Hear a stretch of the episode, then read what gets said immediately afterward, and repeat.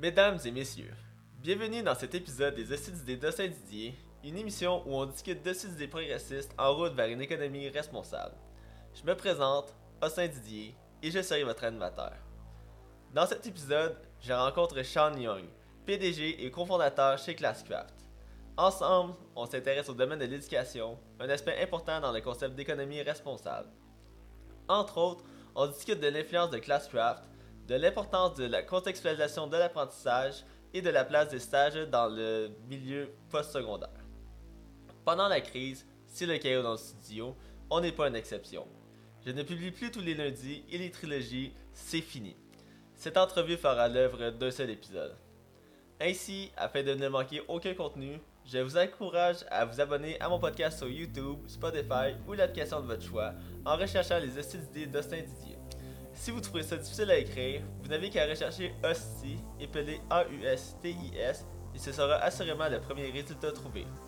Sur ce, bonne écoute.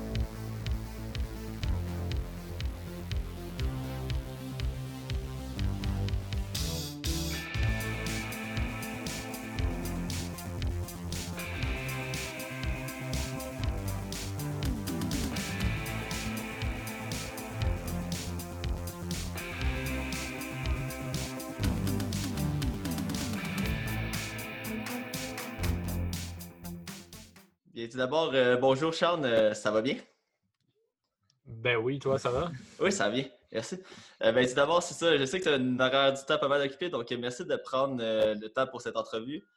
Rapidement, le thème de l'émission, ça va être pas mal l'éducation, un peu à large, donc on va essayer de faire un portrait rapide de ce qu'il y a en ce moment, puis des améliorations ou des innovations qui peuvent qu'on peut faire en tant que société ou en tant qu'individu. Donc, euh, mais avant, euh, est-ce que tu peux te présenter rapidement, expliquer ton parcours, qu'est-ce que tu fais dans la vie, etc. Oui, avec plaisir. Euh, je m'appelle Sean Young, je suis le, PDG puis le cofondateur de Classcraft. C'est une startup de, de Sherbrooke qui, qui travaille à favoriser la motivation intrinsèque par la culture et les mécaniques de jeux vidéo euh, chez les élèves, principalement euh, dans la gestion du comportement, mais aussi dans la différenciation pédagogique. Donc, euh, on, on donne à l'école un feeling de jeu vidéo sans être un jeu vidéo. Avant ça, j'étais enseignant pendant 10 ans à Sherbrooke, au Salésien. J'ai été chargé de cours à l'Université de Sherbrooke. puis, je suis aussi le vice-président, non, je suis maintenant le président de, de l'association EdTech, qui est un regroupement de tous les organismes qui travaillent en numérique éducatif au Québec. Euh. Puis euh, qui, ressent, qui compose euh, plus de 80 euh, compagnies OSBL, etc. OK. Nice, parfait. Puis une question que j'avais, en fait, tu sais, on comprend le besoin que ClassCraft vient combler, mais y a-tu un déclencheur qui a fait en sorte que tu as remarqué ce besoin-là, puis que c'est là que tu t'es dit, OK, c'est là qu'il faut que, que, je, que je lâche tout, on peut dire, mais pas nécessairement lâcher tout, puis que tu partes ClassCraft, alors que tu te lances dans cette aventure-là. Mm. Ouais, ben en fait, euh, l'histoire de l'origine de Clashcraft est assez intéressante. Là, euh, puisque, comme j'ai mentionné, j'étais prof au secondaire, mais euh, pendant ce temps-là, j'étais aussi programmeur freelance. Je travaillais beaucoup avec mon frère qui est basé à New York. Puis il nous trouvait des contrats là-bas. Lui, il est designer, il est directeur artistique. Puis fait pendant dix ans, j'ai bâti, je faisais toute la programmation pour ces contrats-là. Mhm. Euh, donc, euh, j'ai travaillé, on a travaillé pour Chanel pendant trois ans. On a vraiment fait des, des trucs super trippants. OK. Euh, puis à travers tout ça, euh, j'enseignais. Fait que j'ai eu l'idée pour Classcraft en me disant, euh, j'étais un gamer aussi, évidemment. Puis je me disais, crime, j'aimerais ça que mes étudiants, ils... premièrement, ils voient un sens à l'école. C'est vraiment comme ma mission en tant qu'éducateur. Je faisais ça par de la pédagogie assez innovante. On faisait des trucs super cool en physique. Mais euh, aussi, je voulais qu'il y ait un sentiment de. C'est un cours qui, est- difficile, la physique. euh, comme ça n'a pas de bon sens que les élèves ne s'aident pas plus. Je voulais vraiment créer un, feeling de, de, communauté dans la classe, de faire en sorte qu'ils soient ensemble contre le cours, euh, qu'ils collaborent, puis qu'ils résolvent des problèmes ensemble. Cherchais des façons de créer euh, ce sentiment de communauté-là. Puis euh, c'est que j'ai eu l'idée pour Classcraft, dans le fond. euh, c'est quoi les expériences les plus motivantes collaboratives qui existent? Ben, c'est dans des jeux vidéo. Ouais. que j'ai eu l'idée, j'ai fait ça. Euh, c'était un projet personnel, en fait. Pendant Mhm. trois ans, je faisais ça avec mes élèves dans ma classe. puis c'était pas. Le but, c'était pas de faire une compagnie et de lâcher tout. Mais après trois ans, j'étais comme crime, ça marche vraiment. Je vais, je vais Mhm. faire un site puis juste en parler un peu pour que d'autres profs s'inspirent de ça, euh, d'essayer quelque chose de similaire. Puis le, le jour que j'ai mis ça en ligne, il y a 130 000 personnes qui sont venues sur le site. Euh. Au bout de la semaine, 250 000 visiteurs uniques. C'était comme euh, vraiment, euh, c'est parti viral.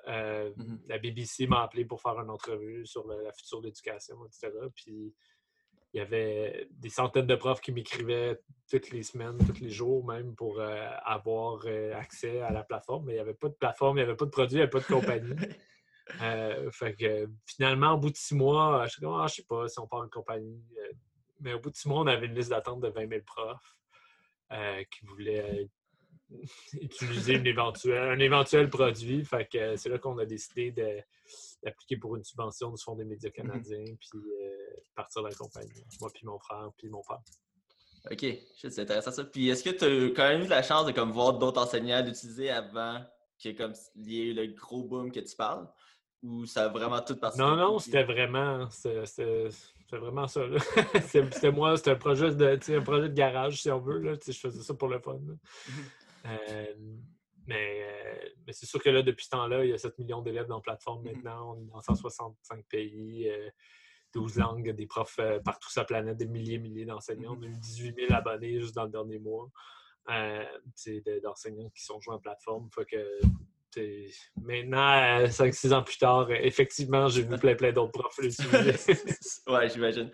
Euh, tu sais, c'est ça, comme on voit vraiment y a besoin et tout. J'imagine que tu entends souvent des témoignages de des, je sais pas moi, des élèves ou des enseignants que ça a littéralement changé un peu leur façon de voir l'éducation. Est-ce que tu en as à nous partager rapidement? Euh, oui, ben, puis plus que ça, même, on a des données, on a des, des- des recherches euh, par rapport à ça. De point de vue anecdotique, des, des- des témoignages, euh, on a des milliers des élèves qui nous ont écrit pour dire que ça les avait sauvés du suicide. Euh, allant à des profs qui, qui étaient sur le bord du burn-out puis que ça leur a peut-être renoué avec euh, l'éducation. Euh, pour aller plus loin que ça, euh, je a- on est chanceux, il y a des. il y a des on est rendu peut-être à maintenant à 100 articles de recherche qui ont été écrits sur Classcraft par des chercheurs un peu partout dans le monde qui s'intéressent à l'approche puis qui veulent, cherchent des façons de voir l'impact de la culture du jeu sur la motivation scolaire. Euh, là, c'est une diapo en anglais, j'avais pas prévu de présenter ça, mais euh. Pour répondre à la question, euh, c'est une étude qui a été faite à l'Université de Charlotte en Caroline du Nord, où est-ce qu'ils ont vu que dans des cours en ligne, par exemple, euh, 50% des étudiants, normalement, participaient pas du tout dans les discussions en ligne. Puis quand ils utilisaient Classcraft, 97% des élèves participaient. Ou euh, ici, c'est une, école euh, en, en Georgie qui a utilisé Classcraft euh, cette année, cette année, puis ont vu une diminution de 85% des renvois chez le directeur. Donc, euh, qui est une métrique comportementale vraiment Ouais. importante. Euh, sinon, ben, on, on voit l'impact juste dans la pratique de comment les, les profs. les- la meilleure pratique, c'est de renforcer euh, 4 pour 1 des, des Mhm. comportements positifs versus négatifs. Puis chez nos utilisateurs, on voit que c'est 7 pour 1. Donc, euh, dépasse largement la meilleure pratique. Euh, donc, on voit que euh, ça a vraiment un impact sur euh, la, la participation, les résultats scolaires, le comportement, la façon d'enseigner des enseignants. Euh, puis tout ça, ça a un impact direct sur Mhm. des individus. Puis j'imagine que l'impact est encore plus important que dans une dans une période comme on la vit en ce moment avec la pandémie où est-ce que l'éducation se fait pas mal à distance. J'imagine que Ah oui. justement, ben, je peux te laisser parler si tu veux, mais vous avez plus d'abonnés depuis et ainsi de suite. Là. Oui, ben c'est ça. Dans le fond, euh, il y, a- un article euh, qui est sorti. euh, au Québec, on, a un peu une approche où est-ce qu'on on a décidé de juste laisser les parents faire ce qu'ils veulent, mais dans, partout, plein de places dans, dans le monde. Parce que on vit un moment unique où est-ce que tous les systèmes éducatifs mondialement actuellement vivent la même crise. C'est probablement la première fois que ça arrive depuis la révolution industrielle. Euh, puis ce qu'on voit, c'est qu'il y a plein de, de systèmes scolaires, entre autres aux États-Unis, où est-ce qu'ils essayent vraiment de faire du e-learning. Les enseignants, ils se connectent sur Zoom, puis ils, donnent des travaux, puis les cours continuent en ligne. Euh, puis, mais ils ont, ils ont fait ça, ils ont fait un switch de, du jour au lendemain vers ça. Ils ne sont pas euh, outillés pour bien le faire. Puis ce qu'on voit, c'est que 50% des élèves dans plusieurs États, en Californie entre autres, euh, se connectent à aucune rencontre, aucune ressource. Ils ne participent pas du tout. Donc, euh, il y a un, problème majeur de motivation scolaire mm-hmm. qui, existait tout le temps. Ce n'est pas, pas, nouveau, mais qui est là. ce qu'on voit qui est extrêmement clair, c'est que ça on le voit dans les données. Donc, si on veut être capable de donner des cours en ligne à des enfants, euh, puis la réalité, c'est que là, actuellement, on vit une crise, mais mmh probablement que les, les, directions d'école, les commissions scolaires sont en train de se préparer pour. Mmh il va y avoir d'autres fermetures d'école l'année mmh prochaine, l'année d'après.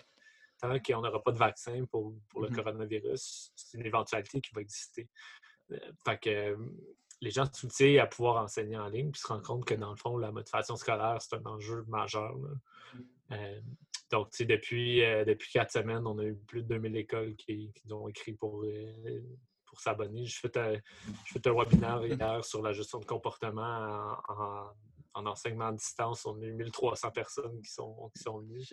Donc, c'est ouais, ouais, c'est un sujet qui, est très, très, très intéressant là, pour, pour les gens en ce moment.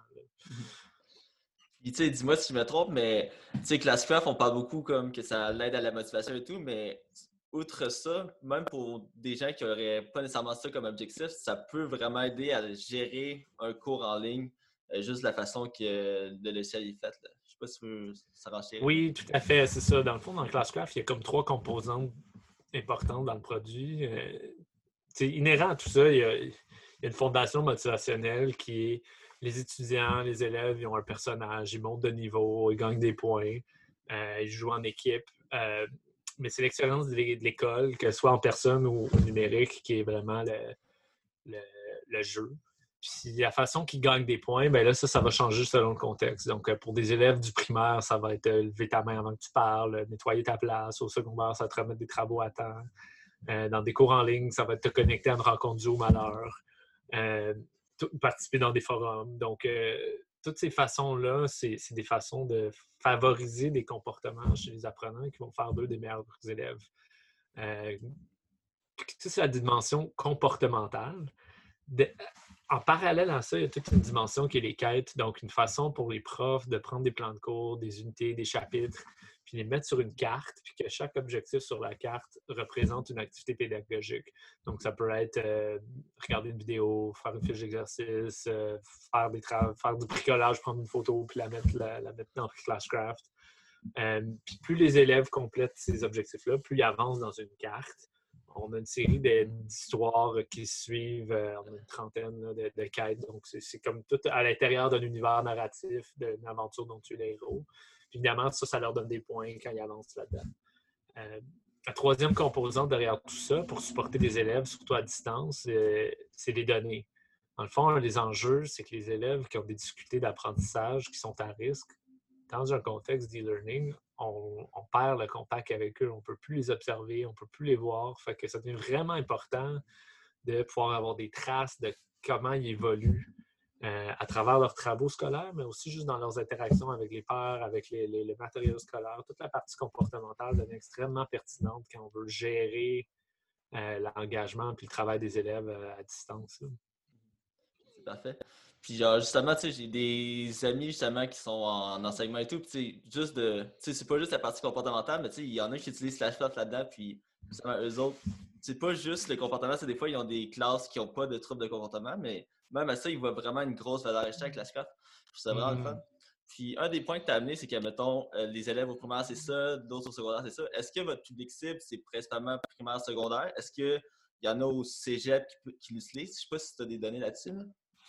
Oui, mais dans le fond, on a des gens de tous les groupes d'âge euh, qui utilisent Classcraft. C'est assez fascinant, euh, allant de la maternelle jusqu'à l'université. Euh, même dans des milieux de travail euh, pour la formation d'employés, la gestion de l'engagement, il y a des gens qui, utilisent Classcraft. Notamment, il y a un projet pilote euh, chez Vidéotron où ils ont utilisé Classcraft dans le cadre centres d'appel.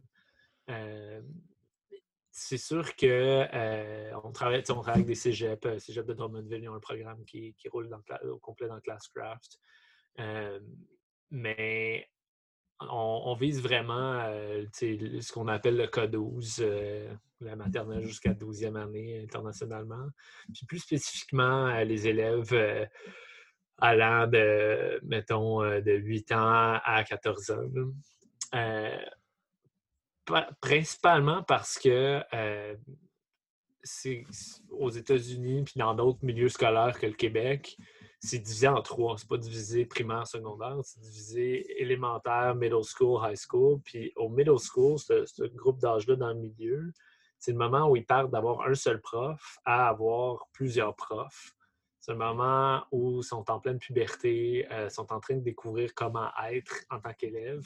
il y a vraiment des besoins criants là, au niveau de, la gestion du comportement, de la motivation, des, bonnes pratiques de gestion de classe. Euh, c'est là que c'est plus difficile, fait que c'est là que c'est plus pertinent. Là, tu parlais justement pas juste au Québec. Est-ce que, euh, dans le fond, Classe c'est pas mal international. Est-ce qu'il y a des défis que vous devez relever, pas nécessairement juste à cause de la langue? Quand est-ce que vous essayez de vous implanter dans d'autres pays? Par exemple en Europe, en Asie ou. Euh?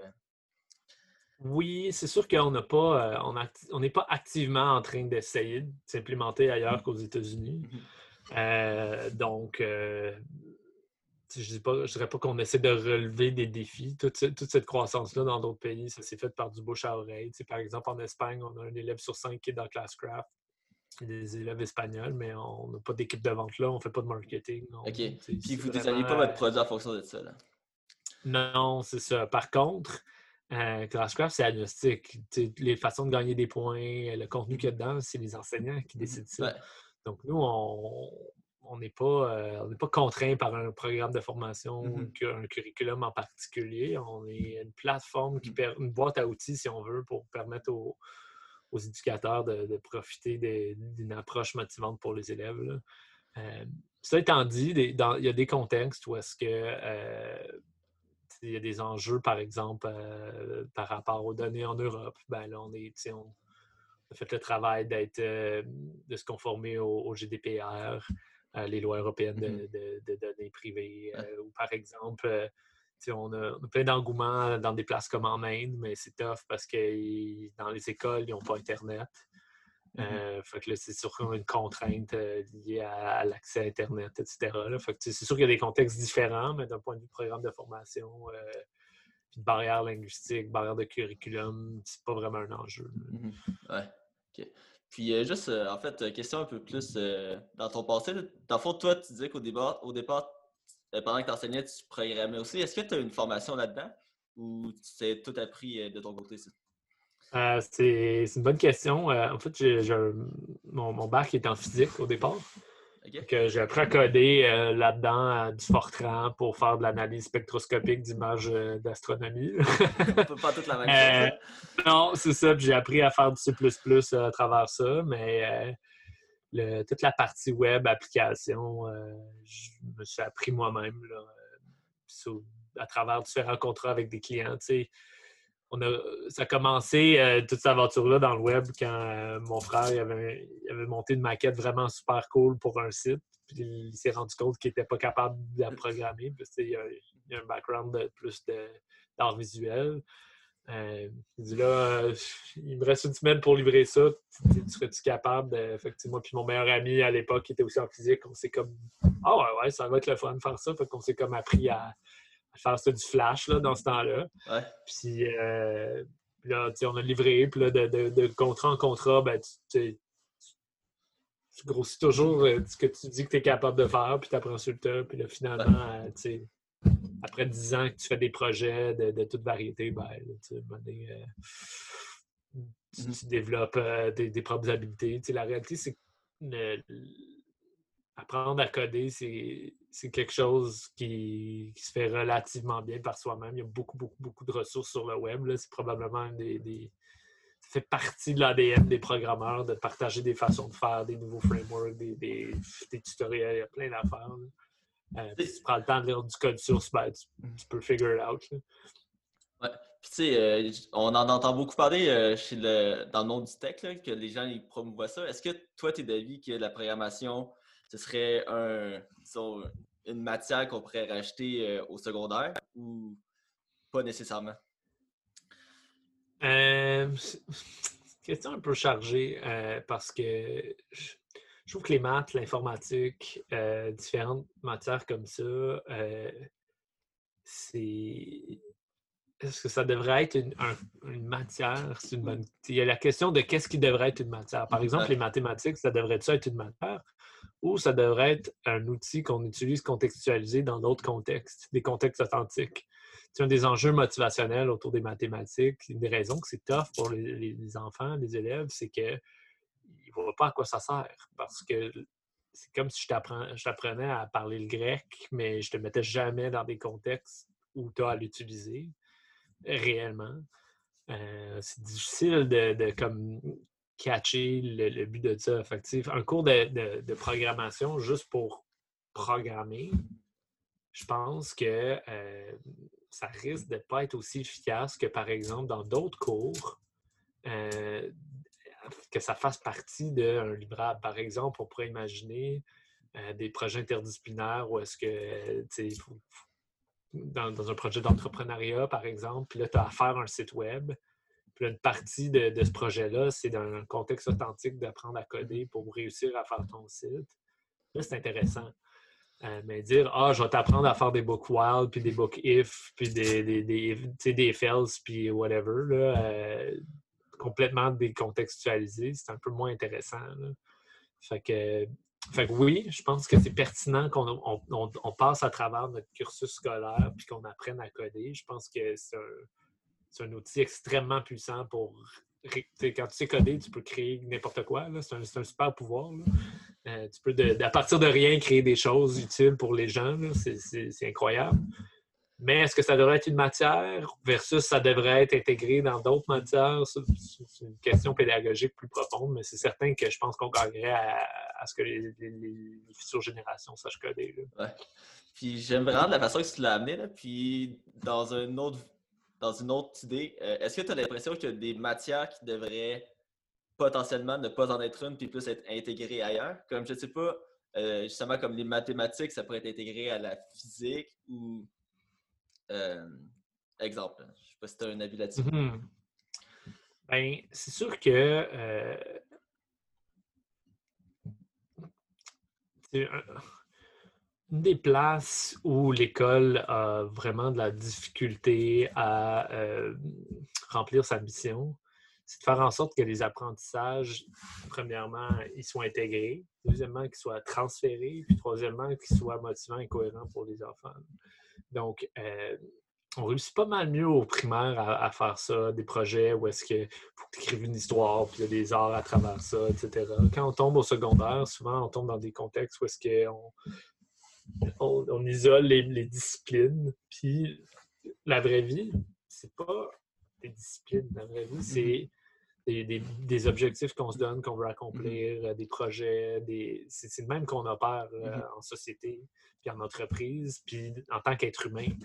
A beaucoup de gens qui s'assoient et disent Ah, il me semble que je ferais de la job ce matin euh, pour le fun. Mais ah, il me semble que je ferais de la job pour résoudre tel problème parce que j'ai un but. Ben là, c'est intéressant. je pense que le, est-ce je ne veux pas me prononcer sur est-ce qu'on devrait abolir des matières ou des choses comme ça. De toute façon, euh, il y a des enjeux de système super compliqués mm-hmm. euh, liés à ça. Euh, donc, tu dis, ah, les, maths, si on devrait mettre ça dans les autres cours, ben, qu'est-ce que tu vas faire avec toutes tes profs de maths? Mm-hmm. Je pense qu'il y a des enjeux sociaux liés à ça versus le concept théorique d'abolir une matière. Mais cela étant dit, je pense qu'on devrait vraiment travailler fort à contextualiser les apprentissages, créer de l'interdisciplinarité entre les matières, mm-hmm. euh, donner aux élèves l'opportunité de briser la grille horaire puis d'apprendre sur des sujets qui, sont, oui, qui sont contextualisés à des cours, mais qui leur donnent envie d'apprendre par eux-mêmes. Donc, euh, de l'apprentissage authentique. Donc, euh, je pense que c'est des clés de succès pour que pour la réussite scolaire parce que la réussite scolaire dépend de la motivation scolaire puis dépend de la capacité des élèves d'apprendre des choses, de les intérioriser puis les utiliser dans d'autres contextes. Puis souvent, ce qu'on voit, par exemple, avec les mathématiques, c'est qu'ils ne sont pas capables de faire ça. Tu as appris Pythagore, mais tu ne vas pas penser dans ton cours de menuiserie à l'utiliser. Euh, puis pourtant, tu, le triangle sur papier, puis le triangle en bois, ben, tu ne fais pas le pont. Là. Euh, ça, c'est des enjeux problématiques parce que ça fait qu'on apprend des choses, mais les, les, connexions dans la carte mentale ne se font pas. Puis je pense qu'on a du mm-hmm. travail à faire là-dessus. Ouais. Puis en fait, une question qui me vient en tête avec ça, là. selon toi, je ne sais pas y a vraiment une réponse à ça, mais c'est quoi la mission exacte de l'éducation? Parce qu'en ce moment, de ce que j'en perçois avec mon passage au secondaire il y a fort longtemps, euh, c'était que mon but, c'était simplement d'acquérir des connaissances euh, spécifiques sur des matières. Mais je ne sais pas c'est quoi que ça devrait être réellement la mission. Est-ce que c'est de créer des, des citoyens autodidactes ou euh, autonomes et ainsi de suite? je ne sais pas c'est quoi ton avis là-dessus. ouais, ben, je ne vais, pas me prononcer sur ce que c'est actuellement, point de vue ce que ça pourrait être et devrait être. je, je, pense que actuellement, on est dans un contexte où est-ce qu'il y a des percées énormes dans des choses comme l'intelligence artificielle, euh, la génétique, euh, les changements climatiques. C'est des, des, des, contextes sociaux et technologiques qui vont, c'est le coronavirus, qui vont extrêmement bouleverser le monde de demain.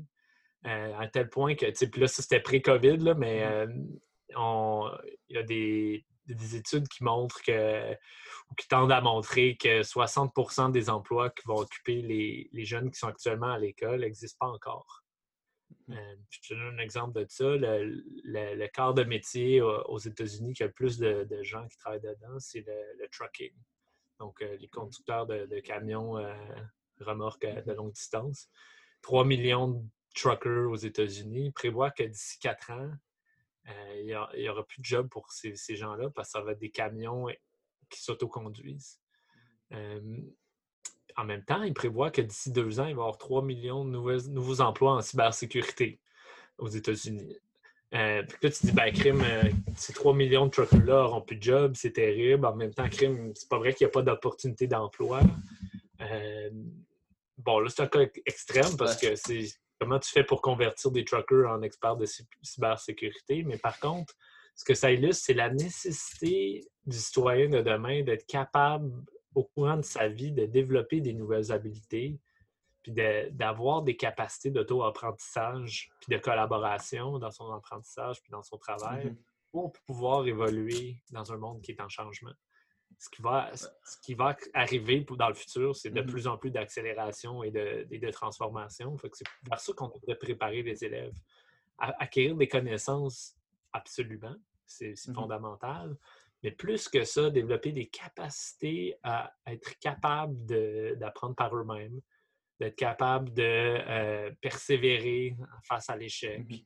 Euh, de contextualiser eux-mêmes leurs apprentissages, de développer une vraie collaboration avec, avec les pairs. De plus en plus, en, Amérique du Nord, de plus en plus de métiers, c'est des métiers de collaboration dans l'industrie du savoir. Euh, dans un contexte où l'industrie 4.0, la plupart des, des, jobs d'usine manuels vont être remplacés par des robots. Euh, c'est quoi qu'on a besoin? Bien, on a besoin de pouvoir être des, bons travailleurs du savoir. Puis ça, c'est toutes des capacités qui, se relient à ça. Fait que je pense que le, contexte social va toujours informer la mission du système éducatif. On n'a pas le choix parce qu'il faut que le système éducatif serve la société. D'un autre côté, je pense que euh, à travers tout ça, on parle de développement de compétences et de connaissances y a tout un aspect humain dans cette chose-là? Là? Puis ce qu'on voit euh, plus clair que jamais dans la crise actuelle, c'est que euh, les relations sociales entre les enfants sont extrêmement bénéfiques pour eux. ah, grosse surprise, pas vraiment. Euh, fait l'idée qu'on va tout être à l'école en ligne dans 10 ans, ben moi je pense pas. Je pense mm-hmm. qu'on a les enfants ils ont besoin de socialiser, ils ont besoin de faire ça en personne, ils ont besoin de développer ces capacités émotionnelles et sociales-là. Puis l'école, elle a un rôle à jouer mm-hmm. là-dedans jusqu'à l'université. C'est pas une affaire d'école primaire ou de garderie. Mm-hmm. Le développement de, savoir euh, faire preuve d'empathie, comprendre les points de vue des autres, euh, toutes ces, notions-là euh, de savoir-être et de, interne et relationnel, c'est super important. puis l'école a un rôle fondamental à jouer là-dedans. Ça, je comprends tout ça. Puis en fait, ce qui me fait un peu raser euh, avec ce que tu me dis, c'est qu'on perd un peu ça une fois qu'on finit l'école, dans le sens que si, exemple, on prend ton exemple de troqueux, si, si jamais il y avait des compétences pour ben, comme, des qualités pour devenir un programmeur en cyber euh, cybersécurité, ainsi de suite, ben, il n'y a jamais vraiment le temps de, ben, dans le fond, d'acquérir ces, ces compétences-là, à part s'il le fait, genre, dans ses soirées. Par lui-même. Ouais, par lui-même. Mm-hmm. comme, on remarque que c'est difficile pour les gens de faire ça avec ce qu'on remarque. Tu sais, toi, tu as été capable de le faire un peu, mais je veux dire, on... tu ne baseras pas nécessairement juste sur ton cas. Mais c'est ça. Est-ce que tu as l'impression que le principe, disons, de formation continue devrait continuer même après? Parce que souvent, ce qu'on voit, c'est justement des, des gens qui se font, ben, en fait, qui perdent leur job, exemple, à 55, 60 ans. Là, ils n'ont pas encore leur retraite, mais il, est trop tard pour eux autres pour refaire un bac et ainsi de suite. Là. Mm-hmm. Il y a une notion là-dedans autour de, la formation continue, de faire un bac, euh, qui est autour de la certification puis de l'apprentissage formel. Moi, je pense que dans, cette vision-là, je parle d'être auto-apprenant puis de, toujours être en train d'apprendre pour pouvoir faire face au changement. Dans ma tête, je suis plus en train de penser à comme des vidéos sur YouTube, par exemple, euh, plus qu'aller chercher des certifications il y a une valeur là-dedans. Euh, le nombre de gens qui n'ont aucune idée comment réparer une laveuse, mais qui sont capables de le faire s'ils prennent le temps d'aller sur YouTube, trouver leur modèle puis le réparer, euh, c'est de l'apprentissage authentique, en continu, dans un contexte réel. C'est ces, réflexes-là qu'on devrait développer. Il y a un problème de reconnaissance des acquis après ça. c'est quoi la valeur euh, formelle de ça, puis comment on certifie ça? je pense que les universités pourraient repenser à des. Puis on le voit de plus en plus aux États-Unis, des systèmes de, micro-credentials, des micro-crédits que tu complètes. Euh, tu démontres que tu es capable de faire X choses, que tu as du, mastery, fait que, tu démontres que tu as une maîtrise dans une que tu aies ou pas eu de la formation, mais tu réussis à certifier là-dessus, tu sais, réparation de laveuse métag, je sais pas, tu sais. Mm-hmm. Puis parce que tu as fait des vidéos sur YouTube, puis tu es capable de passer des certifications, puis aller chercher petit à petit au courant de ta vie des certifications, puis des, des, preuves que tu as maîtrisé différents concepts pour après ça. C'est sûr que les employeurs ils ont besoin de savoir mm-hmm. que les gens qui engagent ont certaines capacités c'est une partie liée au futur du travail, mais l'éducation euh, en continu, c'est pas, pas obligé d'être sur un banc d'école ou des cours de mm-hmm. soir. Je regarde ce que moi j'ai fait, puis effectivement, je ne suis, pas un exemple à. Je pense pas que c'est pareil pour tout le monde du tout, mais j'ai appris en faisant des projets. Mm-hmm. C'est comme les gens qui n'ont jamais rénové, mais qui apprennent à rénover parce qu'ils tapotent sur leur maison puis deviennent super bons. On est capable de le faire pour la rénovation, on est capable de le faire pour l'infographie, on est capable de le faire pour euh, la cybersécurité. C'est toute la même, toutes les compétences qu'on acquiert dans des contextes réels. Fait que tu penses que, mettons, le cégep, l'université ou quoi que ce soit, il y aurait avantage à offrir un peu des services de certification euh, au-delà des services de formation? Parce qu'exemple, si tu veux un bac, euh, sais, moi j'ai fait un bac en génie informatique, je pourrais pas avoir mon bac avec sans faire mon 4 ans et demi d'université, même si en ce moment j'ai des compétences pour. Tu sais. Mm-hmm. tu sais, je pense que je pense qu'il faut repenser au modèle de certification. Je pense que les, formations euh, de cégep et d'université ont leur place, euh, particulièrement pour des gens euh, font ça à, l'âge, un jeune âge. Je pense que c'est formateur pour plus que juste la matière. Je regarde mon bac en physique que j'ai fait de, 19 à 23 ans. J'ai appris plein d'affaires, pas juste en physique, mais sur comment travailler, sur, euh, comment vivre. C'est un moment où je suis allé en appartement. Il y a plein d'apprentissages qui se font à ce moment-là, qui ont, dans laquelle l'université est un partenaire, puis que le fait de structurer ça dans une formation euh, plus cadrante, c'est aidant pour plusieurs. Euh, mais c'est sûr que pour les gens qui sont dans les milieux de travail, déjà, ben là, les universités ont été, surtout avec la possibilité de donner des cours en ligne, les, universités commencent à montrer déjà qu'ils sont de plus en plus créatifs, puis il y, a, de la compétition. Je suis dans un contexte où actuellement, je pourrais prendre un cours en ligne à l'Université de Sherbrooke ou à Stanford.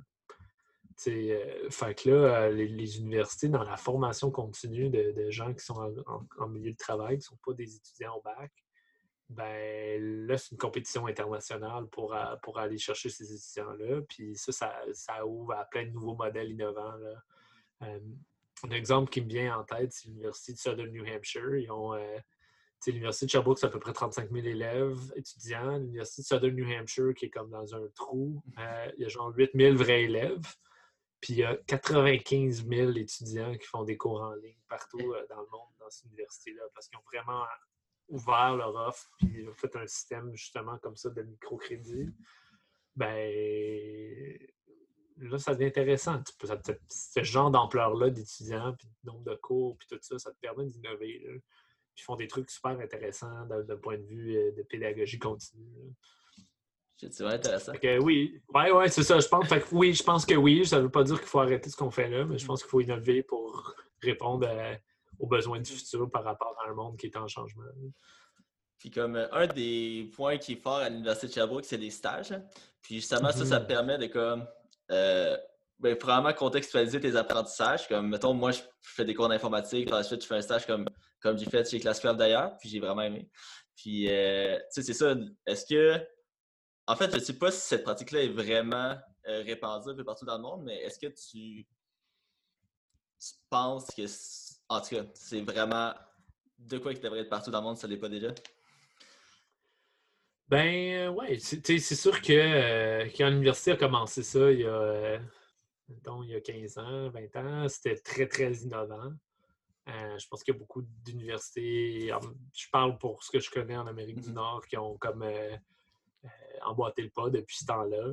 Euh, fait qu'effectivement, il y, a- il y a quelque chose de, de- de- de vraiment intéressant là-dedans. Euh, je pense que euh, il y a des incohérences en, éducation, par exemple. Il y a des stages obligatoires depuis vraiment longtemps, mais ils ne sont pas payés. Euh, fait que, je pense qu'on a une réflexion à avoir sur la place des stages, comment on organise ça, etc. Euh, puis les stages ne sont pas tous égaux. Euh, puis là, bon, tu sais, ça, dépend avec la, la qualité de l'employeur puis tout ça. C'est peut-être comme le marché du travail, les jobs ne sont pas tous égaux. là. C'est peut-être Ouais. juste c'est un bel apprentissage aussi, mais tu sais, je pense que du point de vue de la, de, de- de la qualité du stage, puis qu'est-ce qui assure une- un bon stage, sur- les employeurs, il faut vraiment qu'ils encadrent, puis qu'ils donnent des projets authentiques aux stagiaires, puis que tu sais, nous, on s- tu sais, comme employeur, on s'efforce à faire ça, mais je sais que c'est pas le cas partout, puis ça fait que la valeur n'est pas toujours la même. là. Euh, tu sais, moi, par exemple, je faisais des stages euh, en physique, puis je les ai lâchés. J'ai lâché le coop, puis je suis juste parti en voyage pendant les périodes de stage. Euh, je trouvais pas mon compte. Mhm. que, fait que, sais, je pense que c'est une formule qui est super intéressante, qui, est- qui est pertinente, qui permet de payer ses études Mhm. plus aussi. Il y a plein de bonnes affaires liées à ça. Je pense qu'il y a encore de la place pour l'innovation. Mhm. Est-ce que, euh, ouais, question de même, parce que là, une des raisons pourquoi, je- il y a eu des grèves par rapport à ça, les, les- les stages non rémunérés dans certains milieux. Euh, Mhm. Est-ce que tu penses qu'on a de la misère à valoriser un peu les stagiaires? Tu sais, admettons, chez Classcraft, en informatique, c'est quand même plus facile à, à valoriser, tu sais. Je sais pas si dans d'autres domaines, est-ce que c'est ça le problème? Puis si oui, est-ce qu'il y a des moyens qu'on peut, qu'on peut les valoriser un peu plus ou? Ouais, je sais pas, je regarde en éducation, là, les, les stages 4, là, ils font de la vraie job de prof, là, ils sont pas, pas valorisés, là, puis pourtant, euh, ils sont pas payés. Ouais. Que, si on regarde lesquels stages sont pas payés, Mhm. c'est des stages qui, historiquement, étaient dans des métiers qui étaient occupés par des femmes. Euh, en tout cas, là, je parle... euh, Je, je, veux pas... euh, Si quelqu'un euh, s'insurge là, de, de- de l'auditoire, euh, on fera des recherches tout ça, là, mais c'est l'impression que ça me donne. là. Mhm. En infirmerie, en service de garde, Mhm. euh, au, au bac, en enseignement. ça, c'est des, métiers qui, originalement, euh, dans les années 50, euh, étaient toutes des femmes, puis qui sont encore à prédominance féminine. Donc, euh, je ne sais pas si c'est tant que ça lié à, à la ti- au type de Mhm. métier ou à des réflexes historiques Mhm. qu'on a liés à des inégalités qui existaient déjà dans la société. là. Euh, fait que, en tout cas, une question à- ouverte, là, mais j'ai mon, Mhm. feeling, c'est que c'est moins lié à la valorisation et plus lié à- au contexte historique. là. Ça- aurait, ça aurait du sens parce que justement, c'est vraiment des emplois qui sont importants. Je veux dire, on peut pas. Si les. Ben, si on laisse tomber l'enseignement primaire, secondaire, et ainsi de suite, je veux dire, notre société, elle, je veux dire, elle, elle devient moins, moins formée de base. Elle va s'effondrer. Ouais. je vais pas dire le mot s'effondrer, mais c'est ça le bon mot, là. Ben oui, ben oui. Ça, c'est C'est ça. tu sais, c'est clair. Ouais, vraiment. Puis euh, tu disais que tu avais été chargé de cours, puis justement, il y a eu une euh, grève des chargés de cours. Genre, ça se peut que tu ne veuilles pas te prononcer, puis je comprendrais. Mais est-ce que mm. toi, tu. Tu sais, dans, dans cette grève-là, est-ce que tu comprenais bien les raisons? Est-ce que euh, c'est des conditions qui seraient améliorées? Est-ce que justement, les chargés de cours ne sont pas assez valorisés pour ce qu'ils font? C'est une question intéressante. Là. Euh, je ne connais pas le contexte de la grève euh, récente, là. Euh, mais par contre, quand moi je suis chargé de cours, j'étais sur l'exécutif syndical du syndicat des chargés de cours de l'Université de Sherbrooke, j'étais trésorier. Je comprends assez bien le contexte des chargés de cours, en tout cas à l'Université de Sherbrooke, aux 2500 chargés de cours. c'est en tout cas, à l'époque où j'étais là, puis ça c'était à peu près, mettons, en 2010, 2012, euh, mettons, là, euh, c'était autour des carrés rouges. J'étais sur l'exécutif en même temps que les grèves de carrés rouges. Euh, ma perspective à ça, c'est qu'effectivement, les chargés de cours, ils sont. Ils donnent quelque chose comme 80% des cours au bac à l'Université de Sherbrooke. Donc, c'est des acteurs clé et important dans, à, ce que la, mission de l'université soit réalisée. Il y, a une, double mission dans une université, un centre de recherche et un centre éducatif. Les chargés de cours portent une grosse partie d'une de ces deux missions-là. Pardon. Puis, euh, effectivement, euh, il, y a, beaucoup de structures qui existent. Euh, qui laisserait sous-tendre qu'on ne valorise pas cette profession-là. Autant lié à comment tu gagnes l'ancienneté, à la précarité de l'emploi liée à ça, à, euh, des, choses euh, qui font que c'est très difficile d'être un vrai chargé de cours à temps plein parce que, par exemple, les listes d'ancienneté sont par cours et non par pour ton, ton, poste. Soit qu'à tout moment, tu peux perdre ta job parce qu'elle a sur un cours. Euh, c'est un exemple. Euh, par exemple, euh, sont vraiment les, structures d'embauche puis de traitement des chargés de cours sont liées, sont, très comme des comme si tu engagé des contractants externes alors qu'ils sont employés de l'université. Euh, il y a un peu une dichotomie entre comment tu devrais structurer l'emploi pour des employés qui font partie de ton équipe, comment tu devrais les traiter, versus une logique de contractuel qui est euh, beaucoup à la base. Puis le problème, c'est qu'il y a deux sortes de chargés de cours. Il y en a qui sont bien contents d'être comme des contractuels. Ils font ça, euh, ils sont contents de donner un cours par année, puis ils ont une, ont une autre job. Euh, je sais pas, je suis avocat, puis je donne une charge de cours. la condition des chargés de cours ne m'intéresse pas nécessairement tant que ça. Alors qu'il y en a qui sont chargés de cours à l'Université de Sherbrooke, on parle peut-être de 500 sur les 2500 qui sont des chargés de cours, euh, si on veut, euh, professionnels à temps plein. C'est ça leur, leur gagne-pain. Puis pour eux, les, la structure euh, contractuelle qui est super flexible puis cool pour les gens qui sont dans le milieu du travail puis qui ils font, font ça pour comme un revenu d'appoint ou parce qu'ils ont, une passion pour l'éducation. c'est des réalités très, très, très différentes. Là rajouter à ça en plus que les chargés de cours sont euh, les, règles de gestion des chargés de cours, de l'attribution des cours, tout ça varie de faculté en faculté. Euh, ben là, ça devient vraiment un mélange extrêmement euh, hétérogène de, priorités et de, de, de d'emploi. que tout ça, ça, gagnerait. C'est des situations qui sont complexes, mais qui gagneraient à être éclaircies par souci d'équité, je pense. C'est un bon point. Puis Justement, il faudrait que je me forme un peu plus, là, comme j'étais au courant de la, grève, mais pas plus que ça. Mais de ce que tu me dis, ça a l'air. Il y, a, quand même des signes qu'il faut améliorer les choses potentiellement. Euh, un des. Euh, pour changer un peu de sujet rapidement, je vois quand même le temps qui passe. Euh, avec la pandémie qui se passe en ce moment, il y a des. il y a eu une pétition où est-ce que les étudiants revendiquaient que, dans le fond, pour enlever un certain stress aux étudiants, il faudrait que les cours ce soit mention réussite ou échec. Puis ça, ça m'a fait repenser un peu à l'utilité d'une note. Comme, euh, je sais sais pas ce que ton avis là-dessus, mais comme tu sais, exemple, souvent, ce qu'on entend, c'est des professeurs qui vont faire des, examens pour que disons, 60 ou 75% de l'examen soit faisable, puis le reste, c'est pour comme euh, différencier des gens, euh, comme les meilleurs des, ben, des moins bons, on peut dire. Euh, ce, serait quoi, toi, ton avis? Est-ce qu'il y aurait des cours qui devraient simplement être récités au échec? Parce que, tu sais, des fois, si c'est d'un point de vue certification, tu as la compétence ou tu ne l'as pas. Mais c'est vrai que de pouvoir se distancer des autres, il y a quand même une certaine valeur à ça.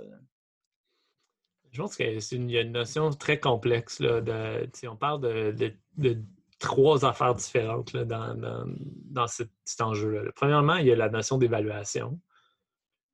Mettons qu'il n'y avait pas de notes du tout, puis qu'on ne parle pas de la notion de se différencier des autres, puis tout ça, ça c'est lié à. C'est pas lié à le, besoin d'évaluation, c'est lié à un besoin de certification. Euh, mais mettons qu'on on regarde juste la fonction pédagogique liée à, l'évaluation, ben, à quoi ça sert l'évaluation? Ça sert à ce que l'enseignant te donne de la rétroaction sur où est-ce que tu es rendu pour que tu puisses t'améliorer et apprendre de tes erreurs. Autrement dit, l'apprentissage, c'est quoi? C'est tu avances d'une direction, tu fais le point, puis tu réajustes.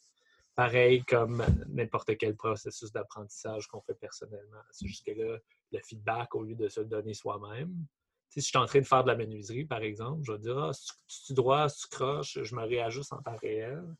Ben, c'est ça la fonction de l'évaluation, c'est de donner euh, à l'apprenant la possibilité de savoir où est-ce qu'il est rendu dans ses propres apprentissages pour qu'il puisse course correct, se réajuster.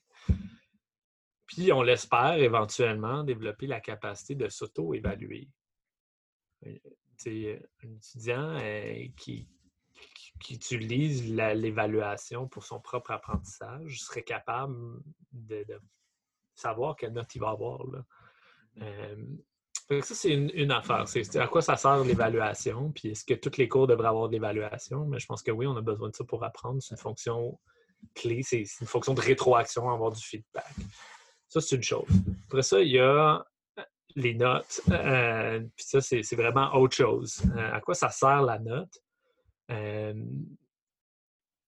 ça sert vraiment à facilement me donner une rétroaction. Pour moi, dire tu es à peu près ici. Là, il y a un enjeu lié à la granularité de la note. à mon avis, il y a pas l'objectivité associée à l'évaluation n'est pas absolue, elle n'existe pas vraiment.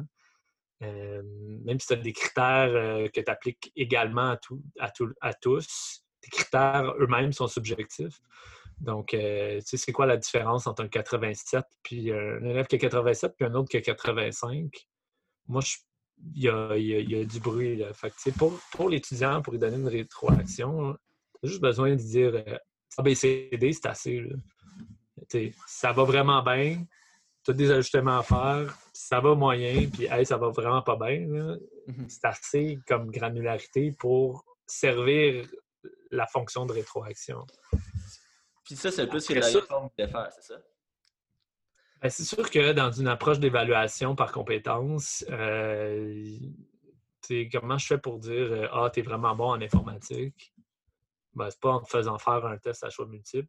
C'est je vais te faire coder des affaires, puis là, je vais voir si c'est bon. Mais mon jugement, je sais qu'il est subjectif. Puis à partir de là, je vais dire ben, ton logiciel basé sur mes critères, je pense qu'il est vraiment bon, je te donne un A. Fait quand on essaie d'évaluer des compétences plutôt que ta, capacité à répéter de la mémorisation, ben effectivement, euh, là, ça pousse vers une évaluation qui est plus critériée que par objectif. Euh, puis effectivement, dans la réforme, ça, tendait vers ça. Je veux pas... La réforme, il y a eu. Euh, ça a duré 15 ans, la réforme. Là, fait que il y a eu beaucoup de différents mouvements à travers l'évaluation dans la réforme, mais fait que je ne veux pas, pas nécessairement dire oui, c'est ça que la réforme disait, mais euh, mm-hmm. c'est certain qu'il y avait une composante liée à l'évaluation par compétence. Fait ça pour dire que je pense que la, la, granularité dans les notes, ça sert à qui, ça sert à quoi?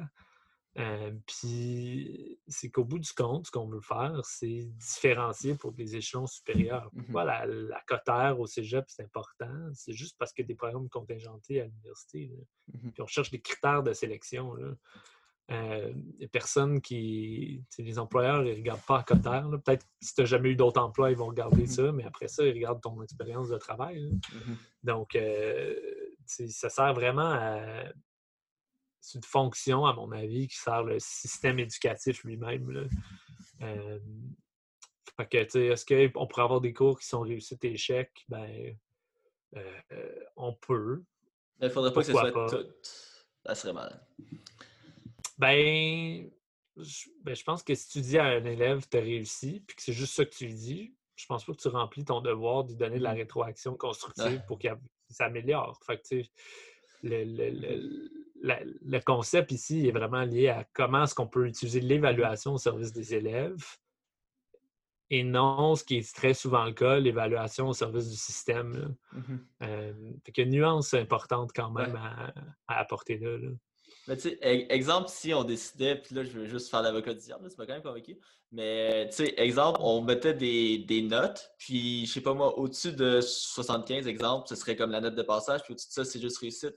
Puis en bas, c'est échec, tu aurais quand même ton aspect rétroaction parce que, tu sais, euh, au fond, tu saurais pourquoi est-ce que moi j'ai eu 80 puis mon ami a eu 90. Les deux, on passe, mais au moins, tu pourrais avoir cette rétroaction. Ben, c'est pas le cas déjà. Euh, à ben, l'université, si j'ai plus que C, euh, que, que D, ou whatever, je passe. là.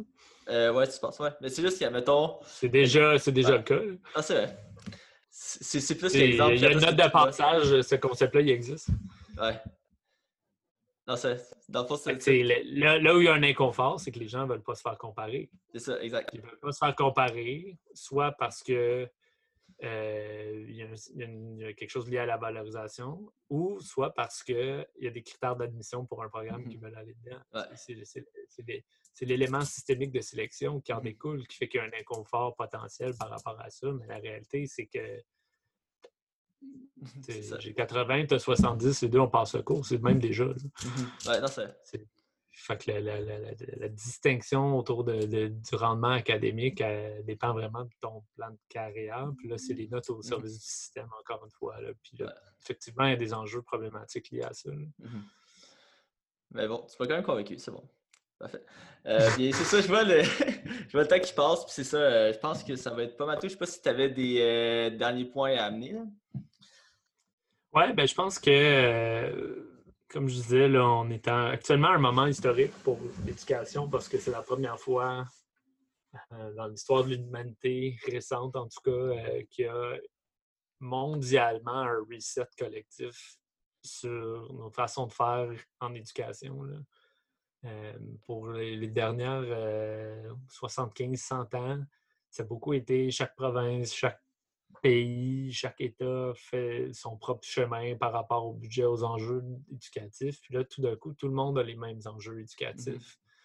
Fait que c'est un moment, d'un point de vue de l'é- de de l'éducation, euh, de l'histoire d'éducation, puis d'un changement culturel pour l'humanité par rapport à l'éducation, un moment vraiment intéressant. Est-ce qu'il va y avoir. euh, est-ce qu'on va shifter pour toujours vers le e-learning? Euh, je ne sais pas c'est quoi le. Je ne peux pas voir l'avenir, mais une chose qui est certaine, c'est que ça, c'est jamais arrivé. Puis, d'un point de vue de l'homogénéisation de- des, structures éducationnelles mondialement, il se passe quelque chose d'intéressant. Puis je pense que le, le- le- le sujet de l'éducation va il a toujours été important et pour, pour tout le monde, mais là, je pense qu'il y a quelque chose de particulier qui se passe en ce moment qui, fait que c'est particulièrement intéressant. là. Ben, on risque de voir ça de toute façon dans les prochains mois slash prochaines années. là. Fait que ça risque d'être vraiment intéressant. ça. Ouais, ouais. Prochaine euh, 10 ans. Ouais, prochain 10 ans. ah ouais. Ah, Je pense que l'effet, il va être, on va le sentir Ouais. longtemps, longtemps. Ah, c'est ça, c'est ça. Juste quand on regarde l'effet de la perception de l'école sur les enfants actuellement, de- de- de- du confinement, juste ça, ça va avoir un impact majeur générationnel. là, tu sais. Fait que c'est dur encore de savoir ça va être quoi les ramifications, mais c'est certain, c'est certain que ça va être euh, de longue durée. C'est vrai. Bien, voilà, ben, c'était pas mal tout. Euh, merci Hey, beaucoup. merci, euh, merci de m'avoir invité et accueilli. Ça me fait, plaisir de ça- discuter avec toi. Ça, ça fait plaisir. Puis ça, c'est toujours un plaisir. Puis je pense que les gens vont trouver ça vraiment intéressant. Moi, j'ai trouvé ça vraiment intéressant. Fait que, euh, voilà, ça va être en ligne bientôt, donc... euh, on Ah, moi aussi, je me suis trouvé bien intéressant.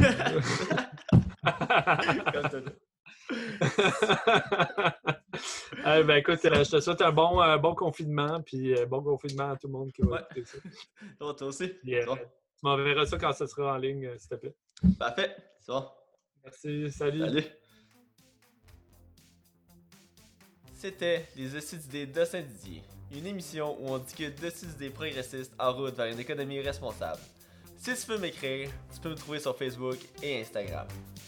Si ce n'est pas déjà fait, tu peux t'abonner à mon podcast sur YouTube, Spotify ou l'application de ton choix pour ne manquer aucun épisode. Si tu as de la misère à l'écrire, tu n'as qu'à rechercher Hostie, épelé A-U-S-T-I-S, et ce sera assurément le premier résultat trouvé. Tu as aimé ce que tu as entendu? Tu peux prendre le temps d'aimer et commenter mes publications, ça m'aide vraiment. Ce podcast est produit et animé par moi-même, Austin Didier. Et j'aimerais remercier Gabriel pour ses productions musicales. Sur ce, à la prochaine!